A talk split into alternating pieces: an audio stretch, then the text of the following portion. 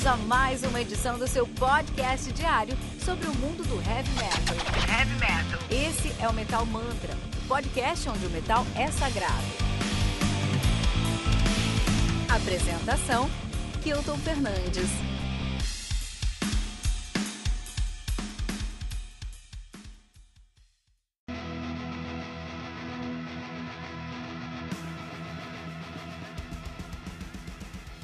Lamenting of the Innocent do Sorcerer, álbum lançado no dia 29 de maio de 2020 pela Metal Blade Records. Ela conta com 11 músicas totalizando 1 hora e 10 minutos de play. O Sorcerer, que é uma banda de Epic Doom Metal de Estocolmo, na Suécia, nativa desde 1988. Na verdade, os caras tiveram nativa de 88 a 92, pararam em 92, voltaram em 2010.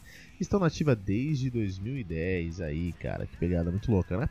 Uh, os caras que têm aí 32 anos de carreira, mas têm apenas 3 álbuns lançados, é na base aí de 11 anos por álbum, né? na verdade, não, o primeiro álbum dos caras é de 2015, os caras nasceram em, 90, em 82, mas o primeiro álbum é de 2015, né? Que é o In the Shadow of the Inverted Cross. Depois lançaram The Crowning, the Crowning of the Fire Kings 2017 e o Lamenting of the Innocent de 2020 agora, né? Banda formada aí por Anders Engberg no vocal, Richard Evensen, Evensen na bateria, toca no Demonoid também, né? O Christian Niemann na guitarra também toca no Demonoid, Peter Holgren na guitarra já tocou lá no Eclipse e o Justin Beggs no baixo, ele é o baixista hoje do Autumn's, Autumn's Morning, uma banda muito boa.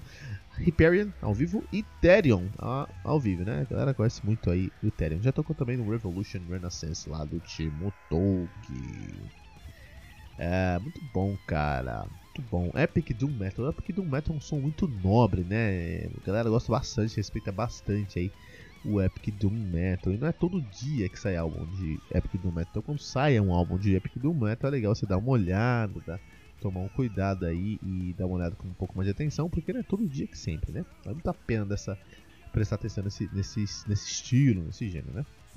É, e hoje eu quero falar sobre isso, eu quero, eu quero trazer cinco discos, discos para o neófito na Santa Ordem do Doom Metal, cara. Vamos falar sobre esses discos aí hoje, né? Quais seriam esses discos sagrados do Doom Metal aqui no Metal Mantra, né? Ah, vamos lá, vamos começar aí com. Logicamente, não podia começar diferente, você tá falando de Doom Metal, tem que começar aí com. Tá falando de Epic Doom Metal, não é só Epic, não é Doom Metal. Hoje o episódio não é sobre Doom Metal, é sobre Epic Doom Metal. é diferente. Doom Metal ele, ele pode ser mais despojado, ele pode ser mais ligado ao Black Metal, mais ao prog. São várias coisas. O Epic Doom Metal, ele sempre vai ter uma pegada mais power mais heavy metal mesmo, né? E acaba sendo muito, muito interessante. Da Seara do Doom Metal é meu.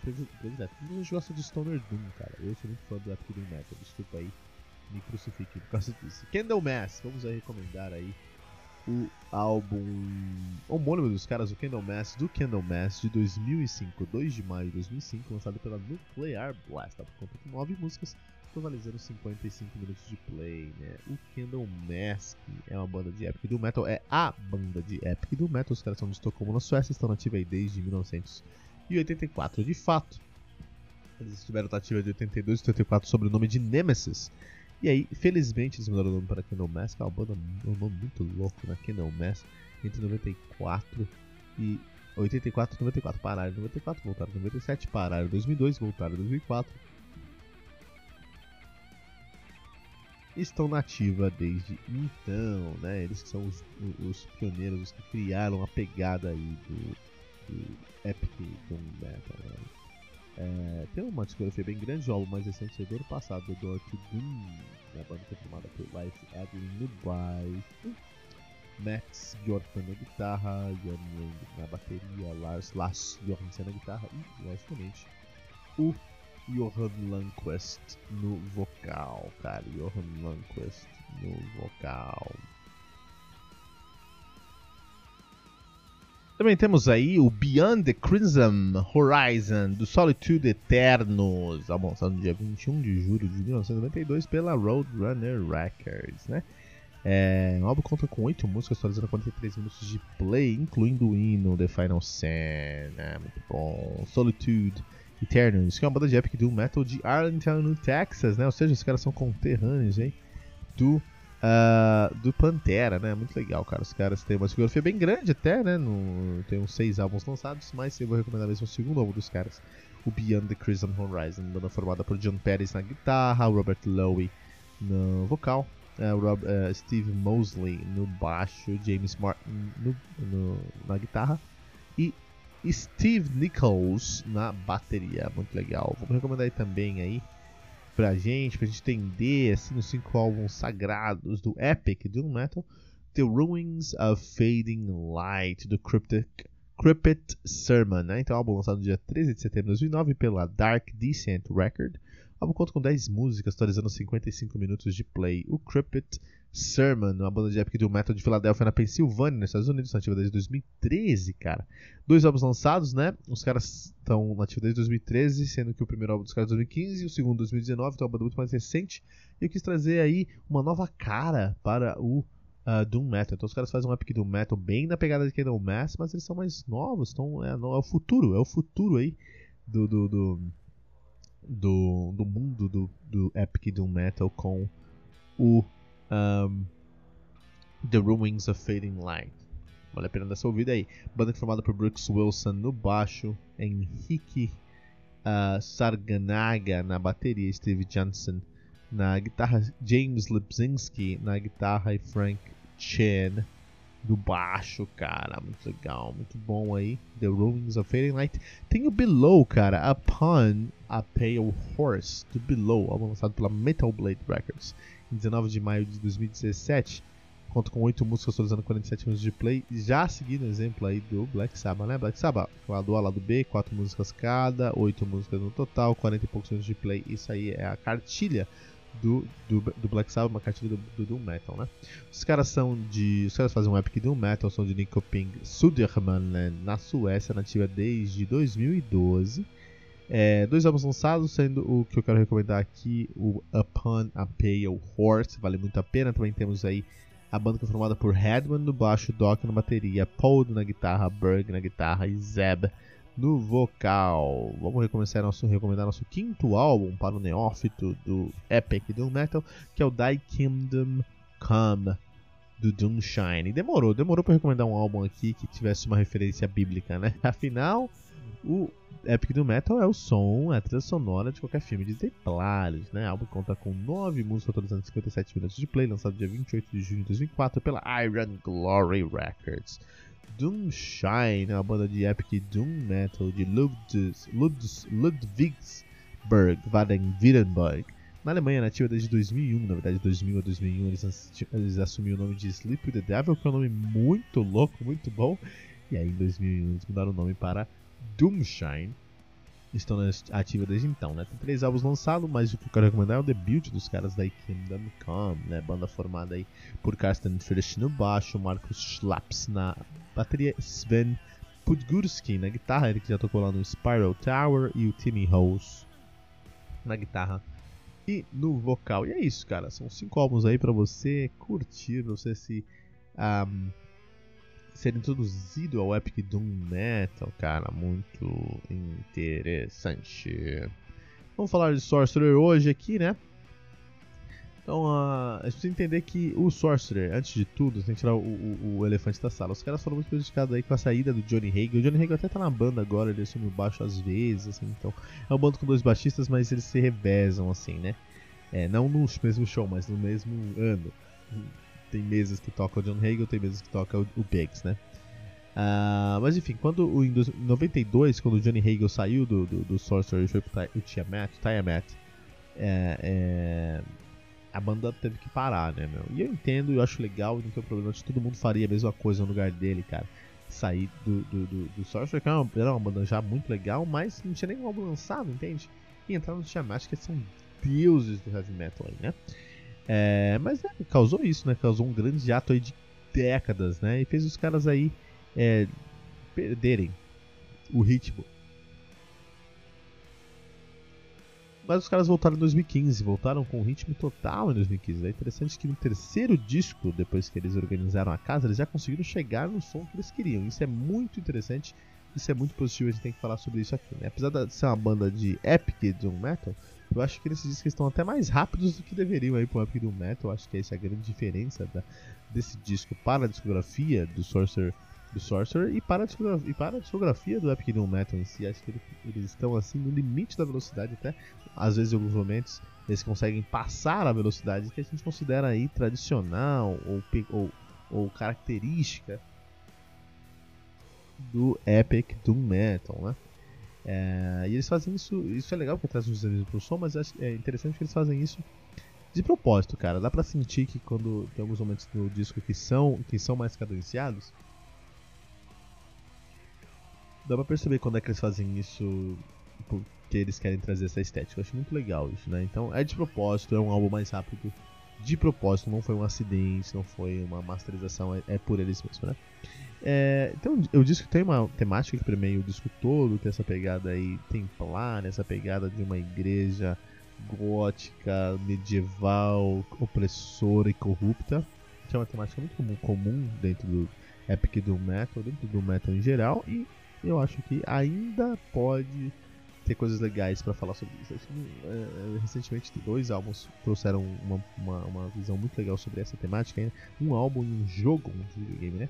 Então o Rats do, do, do, Ghost, né? O Ghost lançou o. Não é o Rats, não é o Rats, é o prequel, prequel, o prequel, né? O prequel, o prequel, é, que fala sobre isso, fala sobre essa pegada aí esse cenário, né? Um cenário aí uh, uh, medieval, com uma igreja corrupta, que também é toda a temática do, do, da banda, assim, né? Então, Ghost of gosto bastante. Banda que merece aí nosso, nosso, nosso tempo. Podemos ter falado, os caras vão lançar disco no futuro, talvez não, porque tá uma bagunça lá. É, a gente a gente fala sobre esse disco, né? Sobre mais sobre Ghost. E tem um jogo, meu. Deixa eu pegar o nome do jogo aqui, cara. A Plague's Tale, cara. A Plague's Tale, cara. Esse, esse videogame é muito legal, cara. É, é, é, um jogo que conta a história de um garoto, uma menina e um garoto, né? Os dois eles têm, têm é, é uma a Plague's Tale Innocence, esse, é esse é o nome do jogo, né? Foi feito ali pela Azobo Studio, cara, publicado pela Focus Home Interactive, né? Muito legal mesmo esse jogo conta a história aí de duas pessoas, né? Lá em 1348 tem a Misha de Rum, que é uma jovem da nobreza ali, né? Na família do Aquitaine, né? E que acontece numa cidade chamada Aquitaine, na, na, na, França, que acontece é que entra o exército inglês lá durante a Guerra dos 100 Anos para acabar com todo mundo, né? E aí mata o pai dela, mata tudo mais. É, mas o, o, irmão dela mais novo, o Hugo e ela, os dois ali, conseguem é, é, é, é, escapar desse massacre. E aí o jogo é você conseguir sobreviver nesse mundo já muito agressivo. 1348 aí é um mundo muito agressivo que é, é, é, muito pobre, é muito sujo, é muito, é muito, é muito fácil pegar uma doença, né?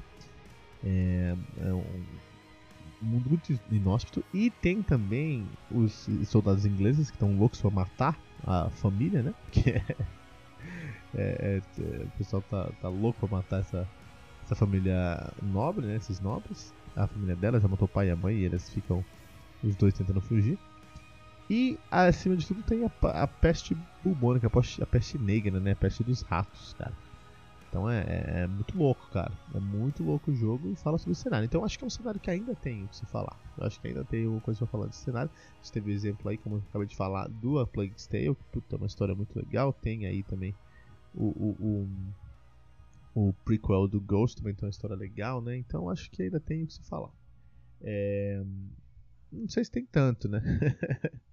Mas ainda tem que se falar mesmo, né? Uh, mas de qualquer maneira os caras fizeram um trampo muito bem feito aqui, né? Porque tem uma qualidade impressionante, como essa temática permeia o disco, como tem uma identidade em cada uma das músicas, mas as identidades conversam entre si dentro do álbum, o álbum em si acaba tendo uma identidade, né? É, é impressionante o tamanho de o, a quantidade de trabalho que eles colocaram para entregar esse disco aqui, né? Eu acho uma pena os caras entregarem um trabalho como esse, tão, tão polido, tão esmerado. E a galera ouvir playlist playlist aleatória aí no, no Spotify, né? Puta, tem que dar uma moral pros caras aí, né, meu? É, os caras são de 88, mas o primeiro disco dos caras são de 2015. Isso é muito tempo, cara. Mas em dois ou três anos aí, eles conseguiram se organizar para lançar um disco cada dois ou três anos depois de 2015. E eu preciso salientar uma coisa: o Lamenting, Lamenting of the Innocent é o melhor disco dos caras até então, cara. É o melhor disco, cara. Eles conseguiram realmente amadurecer o som deles, sintetizar muito bem essas ideias e trazer o resultado que todo mundo esperava, né? Eu não vou falar muito sobre isso, mas eu posso falar que esse aqui é o álbum definitivo do Lamenting, do Sorcerer até o momento, com certeza, né? Uh, como eu já falei, a temática do álbum é muito consistente aqui, né? Primeiro todas as faixas trazendo, trazendo uma atmosfera que vai envolver você, vai trazer você para dentro da música. Mas as músicas não são dependentes uma das outras, então você pode ouvir esse álbum no shuffle, mas as músicas são tão boas que eu acho que você precisa ouvir mesmo todas as músicas do álbum, né? E quando a gente tá falando de Sorcerer, a gente tá falando de Epic Doom Metal, de um disco de Epic Doom Metal. E quando a gente tá falando de Epic Doom Metal, a gente tá esperando um som mais moroso, mais lento, né? Mais cadenciado mesmo. E o que a gente tem nesse disco aqui é, é um, um, um, trabalho que em alguns momentos eles aceleram e pisam no acelerador mesmo e trazem uma, uma dinâmica, uma cadência maior, mas em alguns momentos é bem epic do metal mesmo. Quando eles são bem do metal, até mais lento assim, é muito legal o trabalho que eles fazem de progressão de acordes, de encadeamento de acordes mesmo, de construção, dessa construção harmônica aí, muito bem feita, né? Uma atmosfera, é, eles conseguem gerar aí uma atmosfera de grandeza que não deixa nada a desejar, sabe? É, isso não é fácil, cara. Isso não é fácil, não. É, para quem escreve música sabe que isso é muito difícil. E isso é mérito dos caras que fizeram aí um trampo, um trampo muito bem feito, muito bem trabalhado, muito esmerado, muito é, revisitado para conseguir esse resultado aí mesmo, né? Ah, mas olha que interessante, velocidade, a gente tá falando de do metal, tem que entender uma coisa antes. Velocidade não é sinônimo de dinamismo. Na verdade, é muito fácil você ser bem rápido e menos dinâmico, tá? Porque conforme você vai sendo mais rápido, a quantidade de notas que você usa aumenta. Pode gerar um grande problema de cadeamento de acordes. Mais do que isso, riffs mais rápidos tendem a ser, logicamente, mais curtos. Para construir um verso aí, você quer fazer um verso com dois minutos, você tem que fazer um monte de repetições. O que faz a música ser muito repetitiva, perder o dinamismo, dinamismo né? Músicas mais lentas, por outro lado, se não forem bem trabalhadas, também tem esse problema de dinamismo. Simplesmente pelo fato que o riff nunca acaba. O compasso nunca acaba, a música nunca acaba em si, né? Isso é, é, atrapalha a audição do ouvinte. Então manter o ouvinte atento é sempre uma grande dificuldade quando você está fazendo doom metal, cara.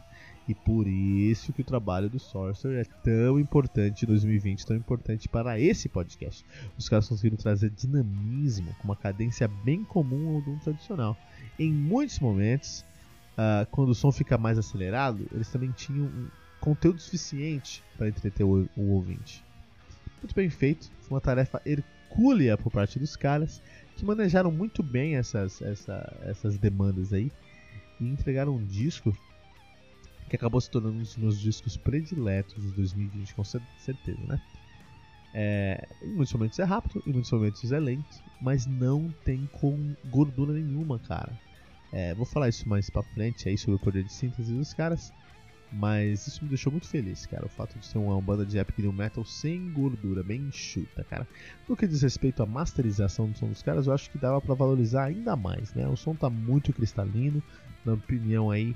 É, é, é, para um Doom Metal, acho que foi muito legal, mas eu senti falta de uma, uma, uma masterização mais, mais soturna, mais grave, mais sufocada, e algo meio na pegada aí de Circle to Circle. Eu pensei muito em Circle to Circle, especialmente no disco Burden of Truth, desse, desse de, quando eu escutei o Lamenting of the Innocent, né? Até eu sei que Circle to Circle é outro estilo, outra pegada, mas aquela timbragem, cara, hum, acho que ficaria muito legal aqui, né?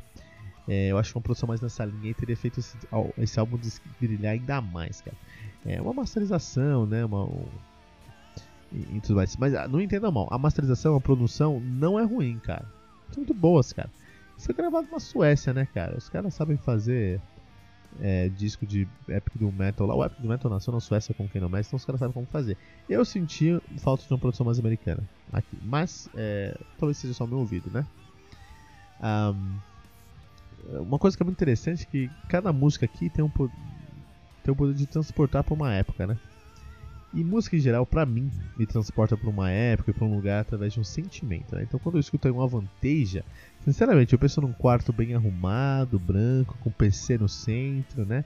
Um livro ali de vestibular, um, uma vanteja no fone de ouvido e um sentimento de maturidade. Por algum motivo eu penso nisso, cara. Quando eu escuto Tina Vodom pro outro lado, aí eu penso num estúdio, cara, com ótimo isolamento acústico, sabe aquele cheiro do estúdio? é, é um ar-condicionado bem frio e, e, um bodão, cara. O Tiro Volume explodindo nos monitores enquanto gente tava arrumando as coisas pra tocar, cara. Já quando eu escuto Candle Mass, eu penso naquele filme do Nicolas Cage, que tem uma bruxa lá presa, que tem que transformar uma bruxa lá, né? É, eu acho que Candle Mass tem essa pegada aí, né? E o Sorcerer, no caso do Sorcerer, me, transformo, eu me transporto para uma mesa de vampiro à máscara, mais na pegada ali do Dark Ages, né? Mais medieval.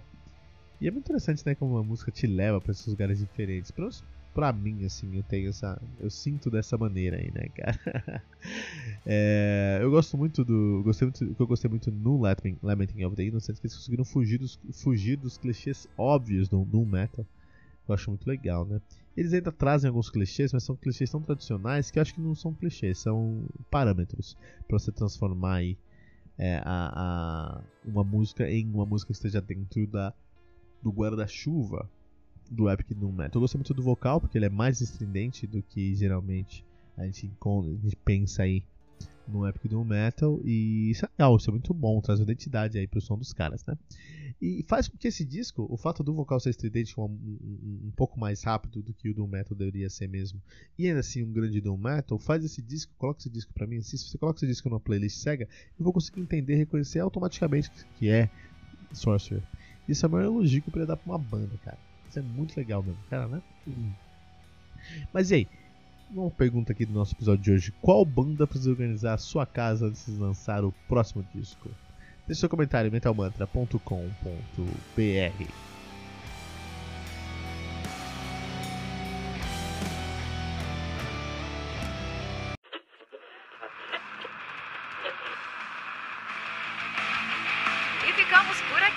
mais uma edição do seu podcast diário sobre o mundo do heavy metal.